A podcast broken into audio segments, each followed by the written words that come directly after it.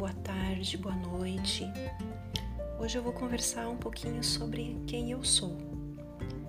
Me chamo Ana Vinick, sou médica, ginecologista e obstetra e ultrassonografista, formada pela Universidade de Passo Fundo, com residência no Hospital Materno Infantil Presidente Vargas de Porto Alegre, com título de especialista em ultrassonografia geral pelo Colégio Brasileiro de Radiologia.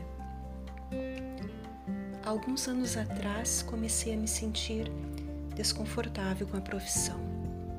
Não sabia bem porquê, me sentia desanimada e desmotivada.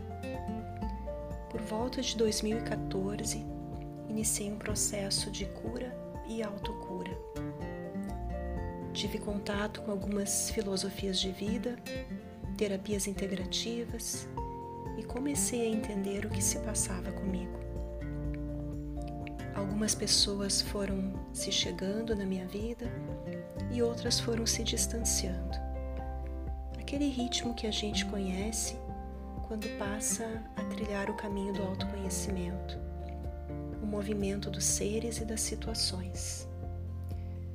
Aos poucos, o vazio da profissão foi sendo preenchido por conhecimentos novos e outras formas de me entender e de abordar as situações das pessoas que me procuravam no consultório. Fui tomando consciência do que realmente me fazia sentido, como trabalhar com a medicina. Expandi meus conhecimentos para metafísica, física quântica, linguagem do corpo, até que em 2019, uma amiga pronuncia ginecologia natural.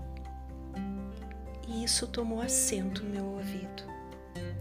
Fui estudar, sentir o que era isso. E me realizei.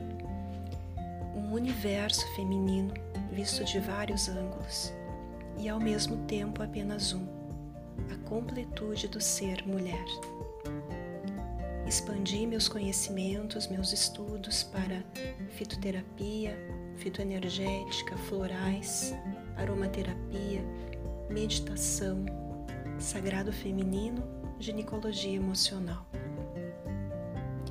Então, o conhecimento técnico que a faculdade nos proporciona é extremamente importante e a alopatia é necessária em várias situações. Mas há muitas coisas além disso que podem ser abordadas, tanto para o diagnóstico quanto para o tratamento, na restauração do que tanto a gente busca, do equilíbrio, da harmonia, que venham a proporcionar a cura profunda do que se apresenta. Hoje eu trabalho de forma um pouco diferenciada lançando mão sim da alopatia sempre que ela for necessária, mas procurando um olhar mais ampliado na saúde integral feminina, centrando o meu olhar na pessoa e não apenas na doença.